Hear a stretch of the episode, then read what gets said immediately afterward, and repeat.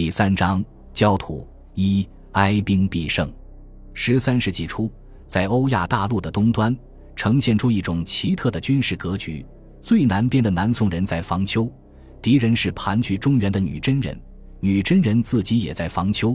敌人是更北边的游牧族群，即将站在这片大陆的食物链顶端的蒙古人。古代蒙古族群共同体的核心成员。据说，是唐代就居住在呼伦贝尔草原和额尔古纳河下游的氏维部落之一蒙兀氏维，后来被周边其他势力称为蒙古莽古子、蒙古鞑靼等。氏维人原本驯养猪狗，捕鱼打猎，无羊少马，有牛不用，同后来弓马娴熟、左旋右折的蒙古骑士形象可谓相隔萧壤。到了公元八九世纪以后，突厥。回鹘和霞加斯等草原霸主先后败亡，千里是为人趁机向西渗透发展，进入今天的蒙古高原，与突厥移民混居，转化为草原游牧民。随着游牧经济的进一步发展，加上同中原文明、突厥维吾尔文明的长期交流，在蒙古高原各部中，氏族社会结构瓦解，新兴草原贵族集团崛起。这些草原贵族。控制着大量的依附人口，彼此混战兼并，漠北草原长期纷争扰攘，烽火不绝。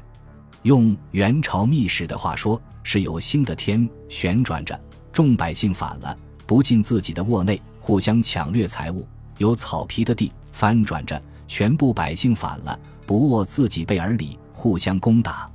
终于，在十三世纪初，一位深沉有大略。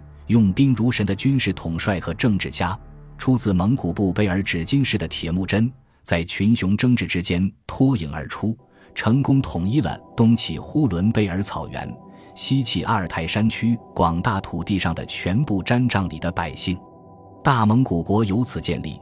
这是一个具有空前的整合程度和凝聚力的超部族政治体，一个草原游牧帝国。新兴的大蒙古国在三次敲打西夏。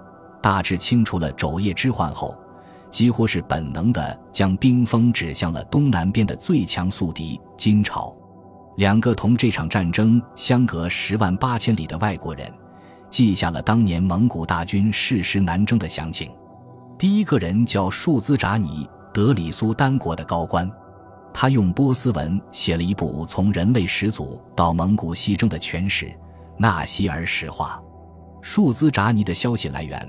可能是同时代中亚的霸主花剌子模国派去蒙古的使节。这部书记载，第一次南下进攻金朝之前，成吉思汗整顿好军队，首先下令，蒙古各家各户在一座山脚下集合。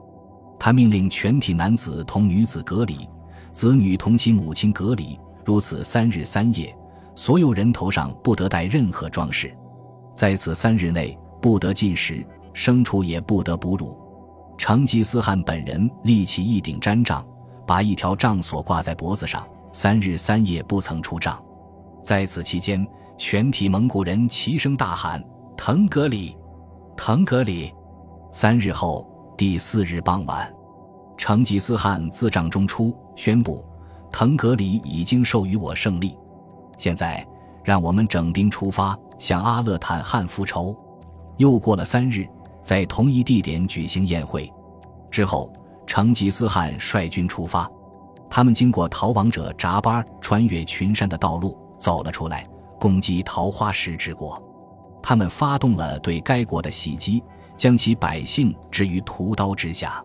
第二个人叫拉施特，后来统治伊朗地区的蒙古伊利汗国的宰相。他用波斯文写的世界史史籍，对祈求长生天的庄严仪式。讲的不如纳西尔史话细致，却补充了成吉思汗的大段誓词：“长生天啊，你知道和看到阿勒坦汗时刮起战乱的风，他挑起了战乱，他无辜地杀害了塔塔尔部直送的我的先祖沃秦巴尔和黑和俺巴海汗，我要为他们复血仇。如果你认为我的想法是正确的，请从天上佑助我，命令天使、众人。”善恶仙魔都来帮助我，不管是即兴表演还是事后追认，蒙古人显然觉得自己对金朝的战争具有正义性，是天神护佑下的复仇之战。的确，金朝不仅年年派兵来草原灭丁，还残忍杀害了成吉思汗族曾租岸巴海和伯祖沃秦巴尔赫黑，与蒙古诸部结下了世仇。早在金章宗时代，窥视北朝动静的南宋人就知道女真与达为仇。不过，对成吉思汗这番话，似乎也不必过于当真。明朝杀的是努尔哈赤的祖父和生父，努尔哈赤可能真的是以一甲十三副含恨起兵，不过他以七大恨告天，正式向明朝宣战，已是万历四十六年。期间这三十多年，努尔哈赤佯装恭顺，接受了明朝指挥使的职位，还多次入京进贡。羽翼未丰之时，隐忍不发，伺机而动，自是枭雄本色。成吉思汗也是一样，当年他投奔王汉，急需积累政治资本和壮大实力。他从金章宗的宰相完颜乡手里接过朱九统领的官职时，可一个字都没提到俺巴海。成吉思汗幼年丧父，一家孤儿寡母，长期被族人遗弃和孤立，对那两个先祖，他未必有几分真感情。他需要的是一个掷地有声。能激起同仇敌忾的名字，一个符号，一个象征，一个名分，一把打开潘多拉盒子的钥匙。其实，在某个非正式场合，成吉思汗透露过，男子汉一生最大的乐趣，莫过于战胜敌人，夺取他们所有的一切，使他们的已婚妇女嚎哭流泪，骑乘他们的后背平滑的骏马，将他们美貌后妃的腹部当作睡衣和垫子。注视着他们的玫瑰色的面颊，并亲吻着吮他们的乳头色的甜蜜的嘴唇，或许这才是他发动征服战争的真实动机。不过，女人的腹部或胸脯这类话题，还是更适合不拘礼数的场合，比如酒酣耳热之际，同一起打天下的老兄弟抚今追昔。如今兵锋未逝，成吉思汗更懂得哀兵必胜的重要性，于是。经大安三年春二月的齐天仪式之后，成吉思汗带着十余万蒙古大军来到了金朝势力在草原的尽头。多年后，元朝官员张德辉奉诏北上，前往蒙古帝国的权力中心哈腊和林。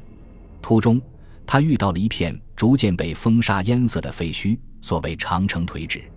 张德辉形容说：“望之绵延不尽。”其实。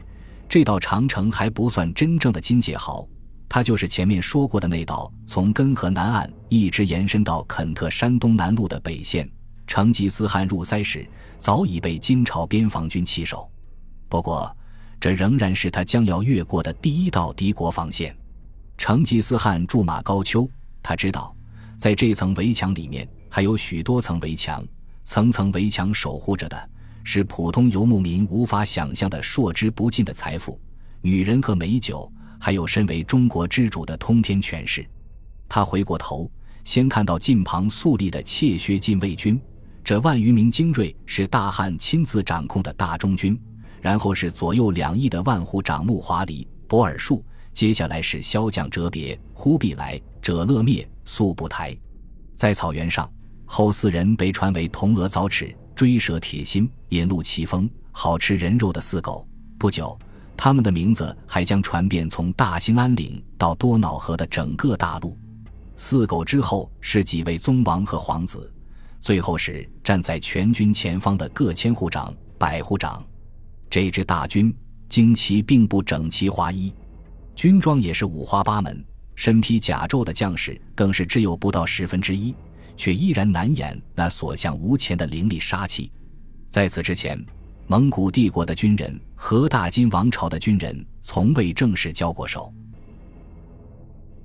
本集播放完毕，感谢您的收听，喜欢请订阅加关注，主页有更多精彩内容。